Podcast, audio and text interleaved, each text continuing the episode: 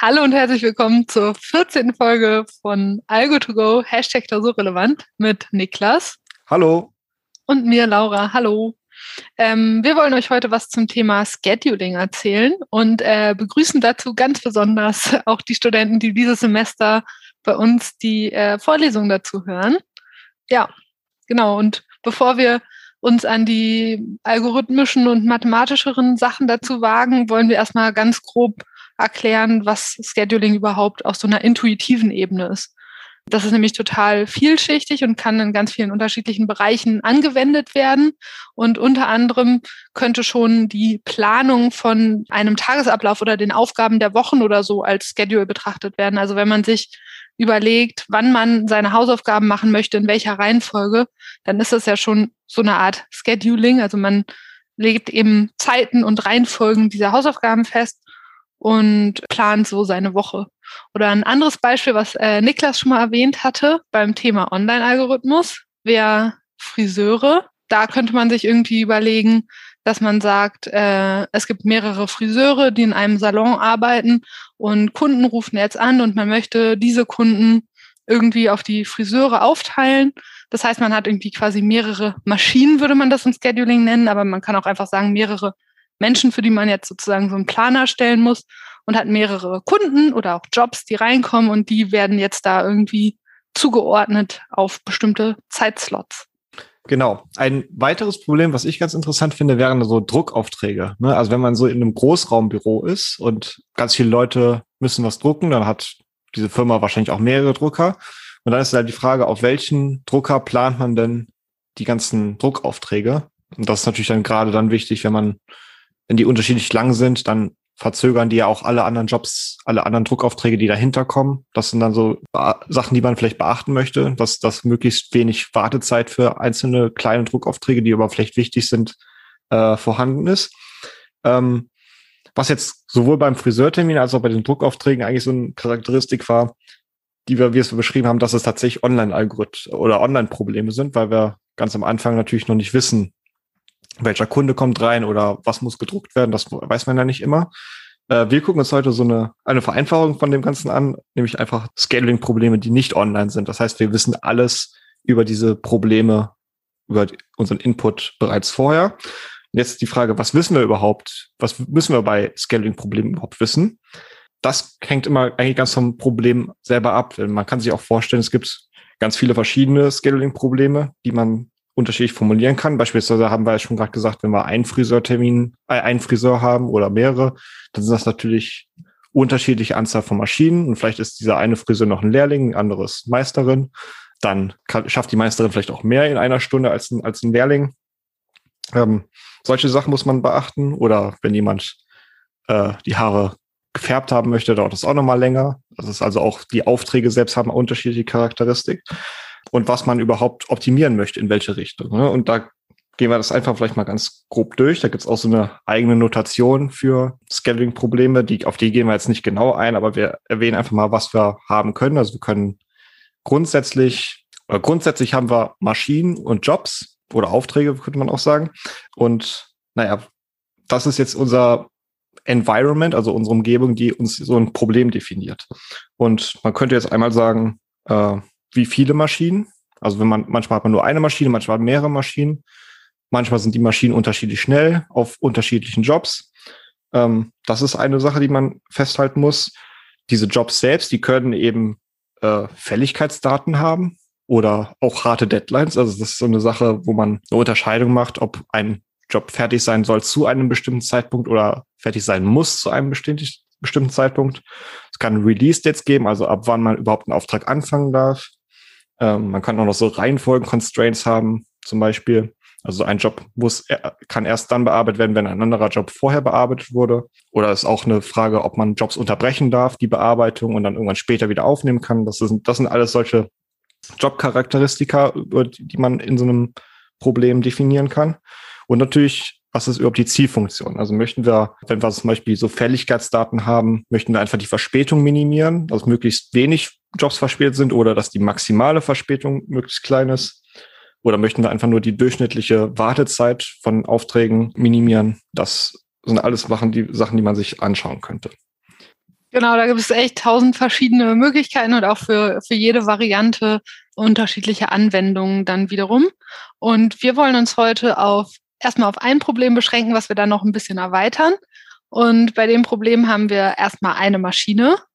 Wir haben direkt am Anfang schon alle Jobs.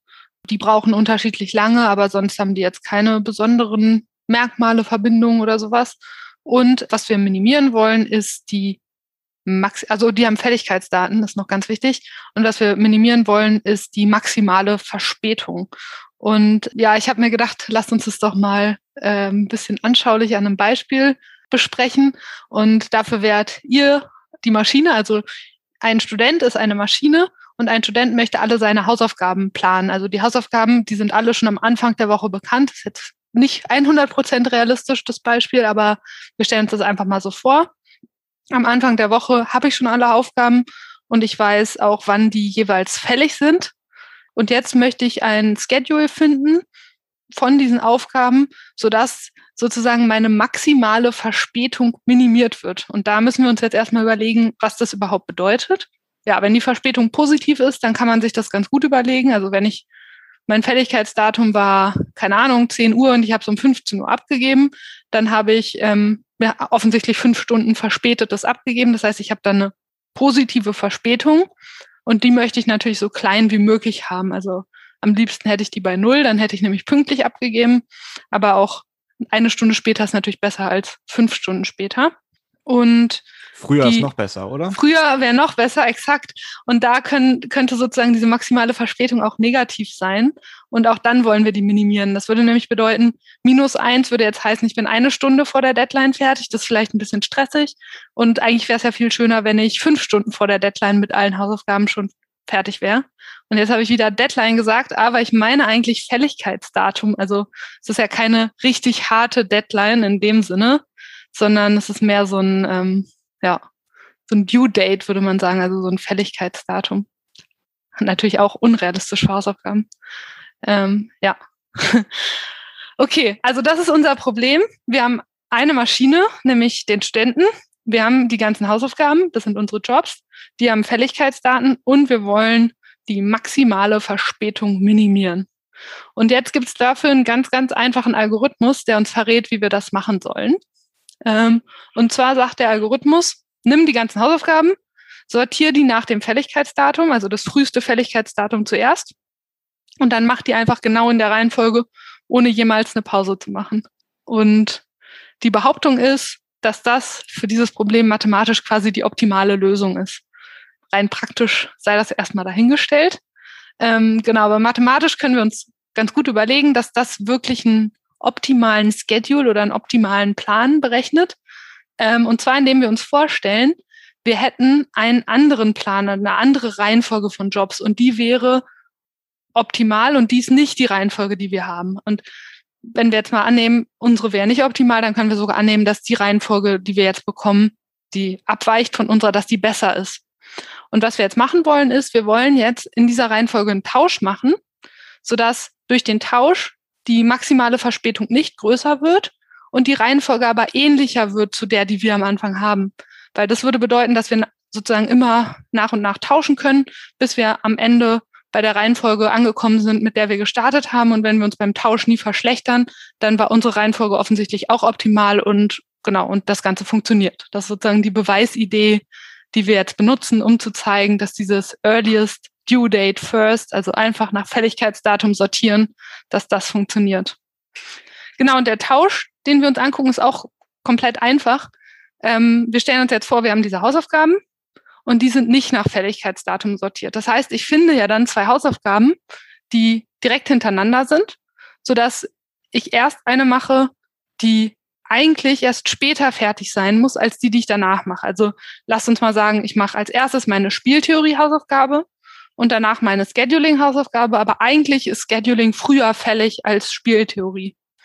Und jetzt ist die Behauptung, wenn ich die beiden tausche, also wenn ich genau die gleiche Reihenfolge nehme, nur erst Scheduling und dann Spieltheorie mache, dann wird die maximale Verspätung durch den Tausch nicht schlechter. Und das kann man sich ganz gut überlegen, weil für alle anderen Hausaufgaben ändert sich ja nichts, weil Spieltheorie und Scheduling zusammen, zusammen sind genauso lange wie ähm, wie die davor waren. Das heißt, alle, die davor kommen, die sind eh nicht beeinflusst. Alle, die danach kommen, müssen quasi genau die gleiche Zeit abwarten, bis sie drankommen. Und für die ändert sich einfach gar nichts. Das heißt, wir müssen uns nur Spieltheorie und Scheduling angucken. Okay, und Scheduling war ja in dem ersten Schedule, mit dem ich angefangen habe, später dran. Jetzt ist es früher dran. Das heißt, es kann sich höchstens verbessern. Und das Einzige, was sich verschlechtert, ist äh, Spieltheorie, weil Spieltheorie war im, im ersten Schedule früher, ist jetzt später dran.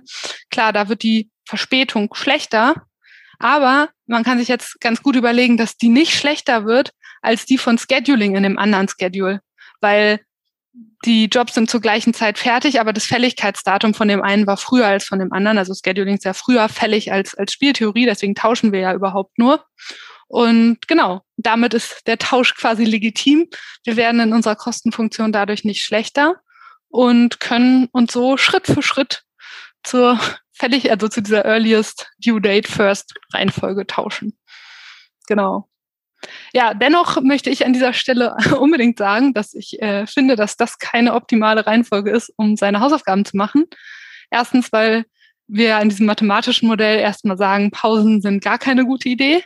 Und ähm, viel wichtiger ist aber natürlich der Grund, dass äh, in der Realität Aufgaben ja Prioritäten haben. Also es ist natürlich am wichtigsten, die Spieltheorie und die Scheduling-Hausaufgaben pünktlich fertig zu haben. Und bei den anderen Hausaufgaben, ja, wenn die ein bisschen später fertig sind, dann ist es vielleicht nicht ganz so schlimm. Da könnte man schon mal ein Auge zudrücken. Und deswegen, ähm, ja, kann man, können wir das Modell so nicht eins zu eins äh, für die Wochenplanung nutzen, sondern brauchen da noch ein bisschen Nachbesserung. Genau, und äh, da habe ich jetzt einen Algorithmus, den ich vorstellen werde, das ist Lawless-Algorithmus. Der funktioniert eben auch äh, mit anderen Zielfunktionen, also in dem Fall würde man so Kostenfunktionen anhand, anhand dieser Aufträge, das sind also eben die Hausaufgaben gewesen, setzen. Das heißt also, wenn ein Auftrag besonders wichtig ist, dann können wir dem einfach eine sehr hohe Kosten geben, wenn er äh, sehr spät dran ist und eben kleinere, wenn er früh dran ist. Und das auf diese Weise kann man es halt gewichten. Das kann man dann beliebig machen, solange diese Kostenfunktionen anhand des Fertigstellungszeitpunkts einfach monoton steigend sind. Das ist die einzige Voraussetzung, die wir für Lawless Algorithmus brauchen. Und Lawless Algorithmus ist sogar noch ein bisschen besser. Der kann nämlich auch noch mit Reihenfolgen-Constraints zurechtkommen. Da kann man sich also auch einfach vorstellen, okay, die äh, Hausaufgaben, die ich für letzte Woche in Scheduling machen musste, die muss ich natürlich vorher fertig haben, bevor ich die Scheduling-Hausaufgaben für diese Woche fertig habe. Also solche Art von Constraints, die können wir auch äh, damit auswählen. Okay, wie funktioniert dieser Algorithmus jetzt? Ist genau wie dieser Earliest Due Date First Algorithmus, den Laura hat vorgestellt. Das ist auch irgendwie so ein greedy Algorithmus, weil wir mussten auch einfach nur am Anfang diese, die Aufträge nach diesen Due Dates sortieren und dieser Lawless Algorithmus, der funktioniert auch in dem Sinne greedy, dass wir uns immer den Job angucken, bei dem die Kosten gerade am niedrigsten sind. Also es ist auch einfach greedy, immer den nehmen, den, bei dem die Kosten am besten gerade sind. Ähm, was wir dazu noch erwähnen sollten, ist, äh, warum ist es eigentlich okay, ähm, keine Pause zu machen. Äh, wenn wir nur eine Maschine haben und Pausen machen würden, dann äh, würden wir ja alle Jobs, die nach so einer Pause kommen, die würde dessen, dessen Fertigstellungszeitpunkt würde sich ja verschlechtern und dementsprechend würden auch die Kosten steigen. Ne, das ist bei, sowohl bei Earliest Due Date First, also auch, äh, ja, wenn wir einfach nur die Verspätung minimieren wollen, das ist auch eine monotone Funktion im Fertigstellungszeitpunkt. Ja, das wäre eben schlechter. Also so eine, so eine Pause wegzulassen ist immer hilfreich. Im rein mathematischen Modell zumindest. Okay. So, wie funktioniert das Lawless-Algorithmus? Was wir als erstes machen, ist, wir rechnen uns aus, was ist der Zeitpunkt, bei dem der letzte Job fertig wird. Den können wir uns da ganz einfach ausrechnen, indem wir uns alle Bearbeitungszeiten der Jobs einfach aufaddieren. Ne, solange wir keine Pausen machen, ist das, wenn wir alle Bearbeitungszeiten aufaddiert haben, ist das auch der Zeitpunkt, bei dem der letzte Job fertig wird, welcher auch immer der letzte Job ist. Also was wir jetzt bei Lawless Algorithmus machen, ist, wir gucken uns die Kosten von jedem Job an, den wir auswählen dürfen äh, und nehmen den Job mit den geringsten Kosten. Jetzt ist noch die Frage, was sind denn die Jobs, die wir auswählen dürfen? Das sind eben genau die, die kein Vorgänger sind bezüglich dieser Reihenfolgen-Constraint eines anderen Jobs. Also es darf, wir dürfen natürlich keinen Job nehmen, bei dem hinterher noch einer kommen würde, weil äh, den könnten wir jetzt nicht davor schedulen. Ne? Wir, wir schedulen quasi von dem spätesten Job bis zum ersten Job, den wir auswählen. Das ist, ne, es geht so ein bisschen rückwärts sozusagen. Darauf müssen wir dann achten. Und was wir dann also machen, ist, wenn wir diesen Job ausgewählt haben, dann subtrahieren wir die Zeit, also die Bearbeitungszeit von der Endzeit dieses Jobs und haben uns dann für die restlichen Jobs, die wir uns angeguckt haben, haben wir so einen neuen Endzeitpunkt. Und von da machen wir einfach genauso weiter. Wir gucken uns wieder die Jobs an, die wir auswählen dürfen. Also die, die keinen Nachfolger mehr haben in den Reihenfolgen Constraints und gucken uns den mit den geringsten Kosten an und wählen den aus. Das ist eigentlich alles, was wir machen müssen, bis wir einfach alle Jobs gescheduled haben. Also der Beweis ist irgendwie ähnlich wie den, den Laura gerade vorgestellt hat, aber es ist etwas komplizierter zumindest. Aber wir versuchen das trotzdem mal so zu skizzieren, wie das funktioniert. Wir gucken uns jetzt auch wieder so ein optimales Schedule an, von dem wir jetzt nicht wissen, wie es jetzt genau aussieht, aber wir nehmen an, ja, wir legen das mal neben diesen Schedule, den wir von Lawless Algorithmus bekommen. Dann gucken wir uns auch wieder von rechts nach links an, also von den spätesten Jobs bis zu den frühesten Jobs. Ab wo unterscheiden sich diese beiden Schedules? Und dann sehen wir, okay, wir haben irgendwann mal Scheduling, Hausaufgaben als, als drittletztes gemacht und in dem optimalen Schedule ist es aber das fünftletzte beispielsweise. Was wir dann machen ist, okay, wir schauen uns an, was passiert denn, wenn wir nun im optimalen Schedule diese Scheduling-Hausaufgaben nach hinten schieben. Dann kann man sich einfach vorstellen, die meisten Jobs, die behalten quasi dieselben Kosten, wie sie haben. Also die alle, die war, alle, die hinter Scheduling kamen im Lawless Schedule, die behalten ihre Kosten. Ähm, die Kosten aller anderen Jobs bleiben entweder gleich oder verringern sich und nur die Kosten von Scheduling, die erhöhen sich. Aber die Kosten von Scheduling sind auf keinen Fall größer als die Kosten, die der andere Job, den wir an der Stelle hatten, im optimalen Schedule. Äh, denn Lawless Algorithmus hat ja den Job mit den geringsten Kosten ausgewählt. Ne, das ist eigentlich genau dasselbe Argument wie das, was Laura gerade gemacht hat. Also wir gucken uns die, diese Kosten an, eben was die Verspätung, was die Kosten sind. Jetzt gucken wir uns Kosten in einem abstrakteren Sinne an. Die Kosten von Lawless Algorithmus sind auf jeden Fall, oder von Scheduling in Lawless Algorithmus sind ja geringer als die, die wir vorher hatten zu dem Zeitpunkt. Und dadurch beheben wir quasi diesen Fehlstand. Und wenn wir das nacheinander machen bis ganz nach vorne, dann haben wir am Ende Lawless Algorithmus, ohne den Schedule zu verschlechtert zu haben. Ja, cool. Das ist ja jetzt sozusagen eine Lösung. Also du hast das Problem genommen, was äh, mit dem ich quasi angefangen habe, hast da noch viele Komplexitätsstufen hinzugefügt und hast jetzt einen Algorithmus ähm, gezeigt, wie man das lösen kann. Und ähm, da fällt mir ein, dass wir eigentlich ganz gern zusammen dieses Spiel Overcooked spielen auf der ja. PlayStation. Ich weiß nicht, ob, ob jeder das kennt, aber was man da machen muss, ist, man ist, jeder Spieler ist quasi ein, Koch und man muss äh, bestimmte Gerichte kochen. Also man muss irgendwie Tomaten schneiden, dann kochen und damit stellt man eine Tomatensauce her. Da muss man auch Nudeln kochen, die Tomatensauce drauf tun und die Nudeln servieren. Und eigentlich und könnte auch noch. und abspülen, ganz wichtig, ja. Sonst hat man keine frischen Teller. Und jetzt könnte man sich ja vorstellen, dass das auch ein Scheduling-Problem wäre. Also ich würde jetzt erstmal sagen, die, die Köche sind die Maschinen ja, zum einen das, aber natürlich auch irgendwie die, die Pfannen und Töpfe selbst und die Herde sind ja auch irgendwie Maschinen, die sind ja auch eine Ressource, die frei sein muss, damit man darauf was machen kann. Genau, die können nur bestimmte, äh, bestimmte Jobs behandeln. Also so eine Pfanne Richtig, kann dann genau. nur. Die Tomatensoße können wir, äh, oder die Nudeln können wir nicht in der Pfanne kochen, zum Beispiel, genau. Genau. Und ähm, das ist auf jeden Fall ein Online-Problem, weil man kriegt immer, ist es ein Online-Problem? Man kriegt auf jeden Fall online sozusagen so Aufträge rein und dann muss man entsprechend der Aufträge hat man ja dann eigentlich Jobs, die man sozusagen nach und nach bearbeiten muss, ja. um diesen Auftrag sozusagen fertig, fertigzustellen. Genau. Also was, was nicht ganz in unser, in unser Framework quasi so reinpasst, ist, dass äh, man natürlich auch vorarbeiten kann einfach. Ne? Also, ja, das stimmt definitiv. Aber jetzt, was noch reinpasst, wäre, man hat irgendwie diese, ähm, ich weiß gar nicht, wie du, wie hast du es jetzt genannt? Precedence Constraints, dass man ja, Reihenfolge, äh, ja. Reihenfolgen, genau, also dass man sozusagen, man muss erst die Tomaten schneiden und danach kann man die erst in der Pfanne kochen. Oder ja. man muss erst die Nudeln kochen und kann die danach erst auf den Teller tun oder so. Also man muss die Sachen in einer bestimmten Reihenfolge machen. Ja, und was ich noch sagen wollte, was ist die Zielfunktion? Ich schätze, das ist äh, die Wartezeit für die Gerichte zu minimieren. Also das kann man auch einfach mit äh, Sum of Completion Times, also ja. quasi, das ist die Durchschnittszeit, äh, die ein, die ein einzelnes Gericht braucht. Ja, da war ich mir, ich hätte jetzt, hätte jetzt überlegt, ob es eine feste Deadline quasi gibt und alles, was man vor Ende macht, passt. Oh, stimmt, das gibt's auch, ja. Aber vielleicht kriegt man ja extra Punkte, wenn man die früh fertig hat. Kriegt man in der Tat, ja. ja okay, dann, dann, dann ist der Sum of Completion Times gut. Ja, ist auf jeden Fall ein schönes Spiel, um Scheduling-Algorithmen mal auszutesten. Ja.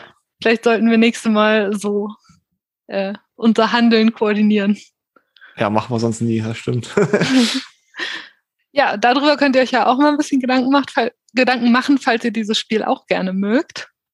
Und ähm, damit verabschieden wir uns. Ja. Ciao. Ciao.